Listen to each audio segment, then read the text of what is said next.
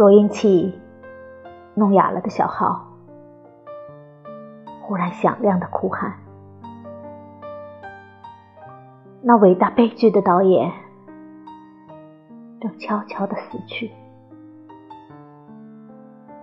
两只装着轮滑的狮子，等在固定的轨道上东奔西撞，曙光瘫痪在大街上。